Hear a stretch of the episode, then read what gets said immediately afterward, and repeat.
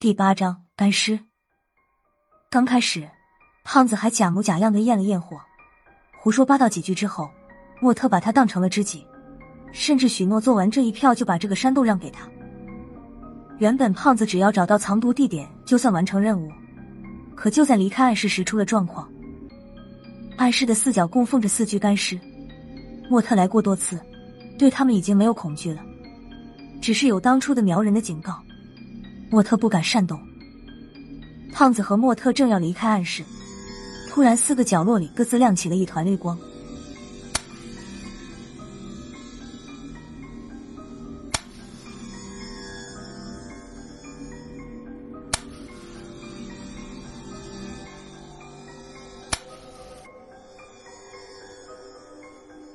随即响起一阵嘎巴嘎巴的声音。胖子看得清楚。原本盘腿坐在对面，如同老僧入定的干尸慢慢站了起来，动作虽然缓慢僵硬，意图却是十分明显。一名站在墙角的马仔还没反应过来，就被身后的干尸一把搂住。马仔大惊之下回头，干尸顺势咬住了马仔的嘴唇，他的腮帮子来回鼓动，对马仔来了一次激烈的舌吻，任凭马仔拼命反抗也没有丝毫作用。干尸的四肢紧紧的环抱着马仔，胖子就见马仔的身体迅速干瘪，只过了十几秒钟就成了一具皮包骨的骨架子。再看干尸脸上反倒有了点血色。事情发生在电光火石之间，等众人明白过来，那个马仔已经气绝身亡。莫特及其马仔大骇之下，举枪对准干尸搂动了扳机，子弹打在干尸身上没有任何效果。这时他们的注意力都在面前这个干尸身上。没防备，角落里还有三具干尸已经睁开了眼睛。刚开了几枪，其他角落的干尸也站了起来，几乎同时抓住了离他们最近的马仔，跟他们来了一个深情长吻。很快，那三个马仔挣扎抽搐的频率越来越慢，直至没了生命的迹象。当时胖子浑身的汗毛都竖了起来，看着被干尸挡住的出口，把心一横，一把抢过身边马仔的 X 七，对准隔开大殿的墙壁就是一梭子。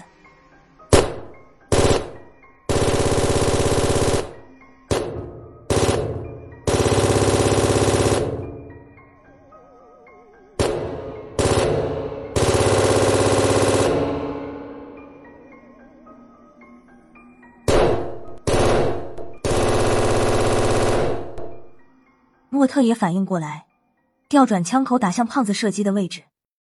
枪声停止时，胖子大喝一声，双手捂头，飞快向前冲，对准被子弹打透的墙壁猛撞过去。胖子将近三百斤的体重直接撞塌了墙。莫特和几名马仔脱了胖子的服，连滚带爬跑了出来。老王听完了胖子的叙述，眉头紧锁，看着前方撞开的窟窿，并不见有什么干尸之类的怪物出来，甚至连异常的声响都没有。这里太邪了。老王安排李岩守在了撞开的窟窿旁。算起来，这是我们的任务基本已经完成，找到藏毒的地点，抓住莫特，只要安全的把这些人带出去，就大功告成，万事大吉。老王走到莫特的身边问。还有出去的路吗？莫特低头犹豫了一下，说：“有。”老王还没来得及高兴，就被莫特下面一句话噎住了：“在里面还有条路。”他手指着撞开了窟窿的墙壁方向：“你来带路。”老王看着他冷冷说道：“我不进去。”莫特有点歇斯底里：“要不你就在这儿直接打死我。”总比进去让怪物吸干了好。莫来米高，米果马来。最后还带出几句我们谁也听不懂的缅甸话。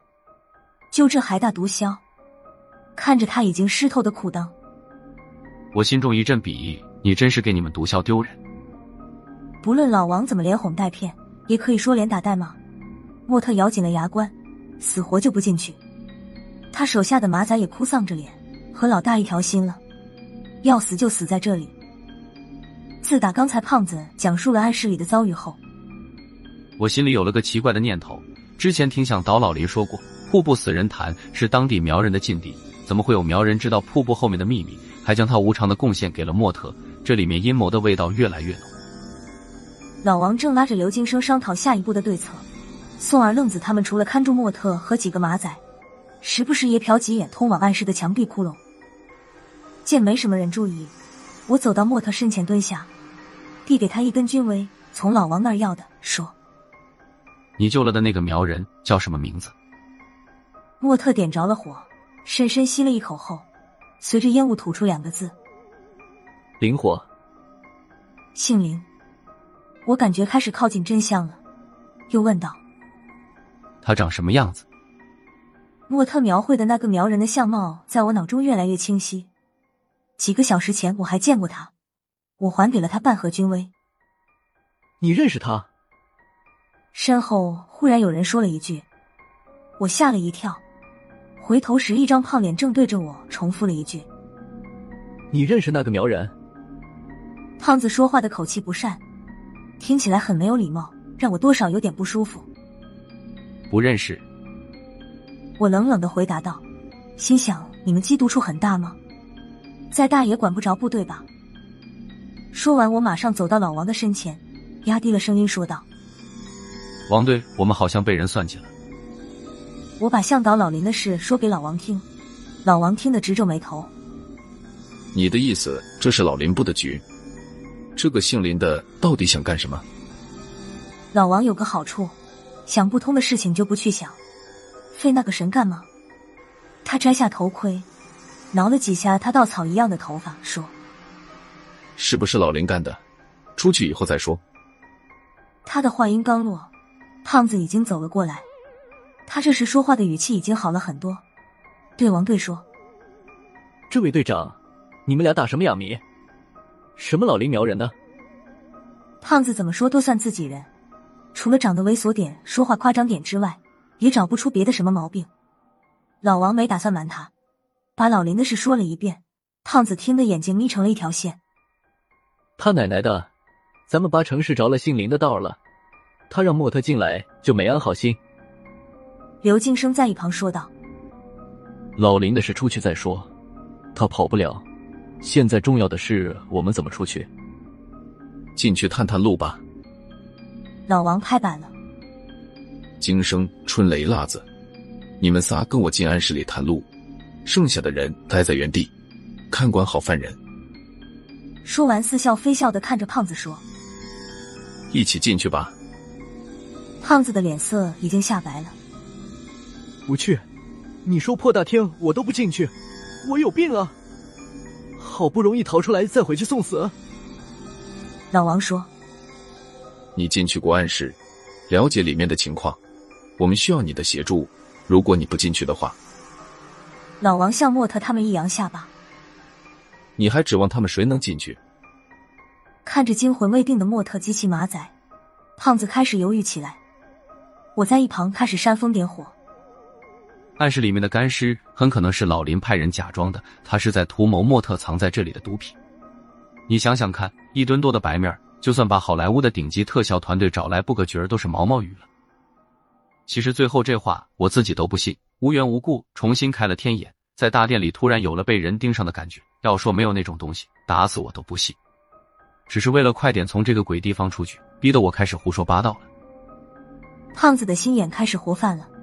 眨巴眨巴他的小绿豆眼，思量良久后，他说出了一个条件：“我最后一个进去。”行，没问题。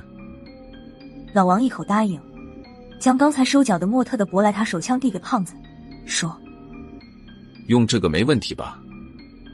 凑合着用吧。”胖子推出弹匣检查了一遍，觉得心里还是不太有底。不能给我一把自动步枪吗？不要你们手上的 X 七就行。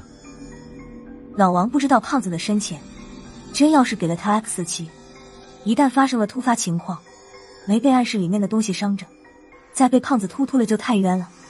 于是他说：“你在最后用不着冲锋枪，有把手枪壮胆就足够了。”胖子倒也没有强求。老王又向莫特询问了暗室里通道的准确位置。我们四人以战术队形象撞开的窟窿慢慢走去。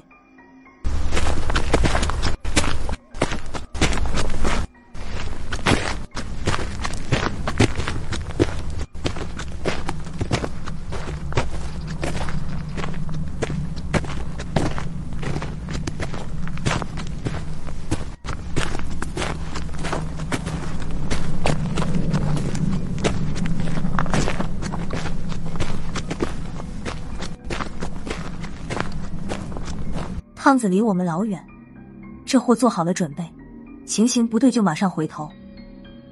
我们四人隐蔽在窟窿的两侧，隐约可以看见暗室里面莫特留下的火把，火苗忽明忽暗的闪烁着，更显得里面阴森恐怖。老王向刘金生做了个手势，刘金生点了点头，回手在军用背包里掏出一个战术手电，从窟窿里扔了进去。扔的时候，老刘使了暗劲，手电在空中不停的打转。在手电扔进暗室内的同时，我们四人也按不同方向飞快冲了进去。顺着手电旋转的光亮看去，直至手电落地，并没见到胖子和莫特所说的什么干事。只是在地上发现了四个马仔的尸体，和堆在地上的成箱成箱的毒品。胖子在外面没有听见什么动静，壮着胆子把头伸了进来，确定安全后，才小心翼翼的进来。他诧异的问：“咦，那几个怪物呢？有个屁怪物！地方就这么大，要是有怪物，他们还能飞了？”宋二愣子是坚决的无神论者。从不放过任何一个打击封建迷信的机会。宋春雷，你少说几句，先找出口，出去了再说。老王说完，带头走到角落里，按照莫特教的方法打开了暗门。老王刚打开暗门，一张精瘦精瘦的人脸探了进来，一张嘴露出一排还沾着人血的尖牙，口中无里无噜不知在喊些什么，对着老王冲了过来。我靠，在门后面。眼看着瘦巴巴的人脸伸过来，老王的反应十分迅速，他反手将门摔在兽人的脸上，将他暂时挡了一下，同时向后连退几步。胖子在后面见势不妙，举起手枪就要打。刘金生怕他误伤老王，一把拦住他说：“你先出去躲起来，现在用不着你。”用不着老王下命令，我松二愣子和刘金生已经对准了门外的人，见老王退到了安全的位置。我们三个几乎同一时间扣动了扳机，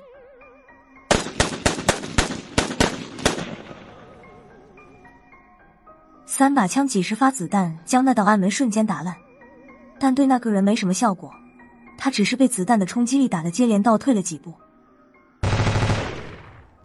一梭子子弹转瞬间打完，枪声一停，他又晃悠悠的走过来，打他头！老王几乎吼出来。他手上也没闲着，一搂火，九七突击步枪的枪口吐出一串火舌，一时间，那个人的脸上火花四射。这次射击有了效果，那人口中发出了哀嚎的声音，伸出胳膊，把脸埋在里面，看得出来，老王这一梭子打得他很疼。你们三个摆姿势啊！朝他脑袋招呼！老王大声吼叫道：“老大，你催命，换子弹呢！”刘金生和宋二愣子比我早半拍换好了弹夹，对着那人的脑袋开了火。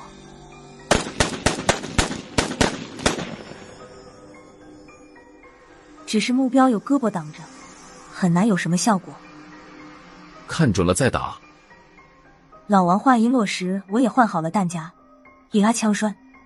对准那人胳膊的缝隙就是一个长点射，五六发子弹打在他额头的同一个点上。哦，那人发出一声撕心裂肺的嚎叫，一道黑色的液体顺着他的额头流了下来，有效果。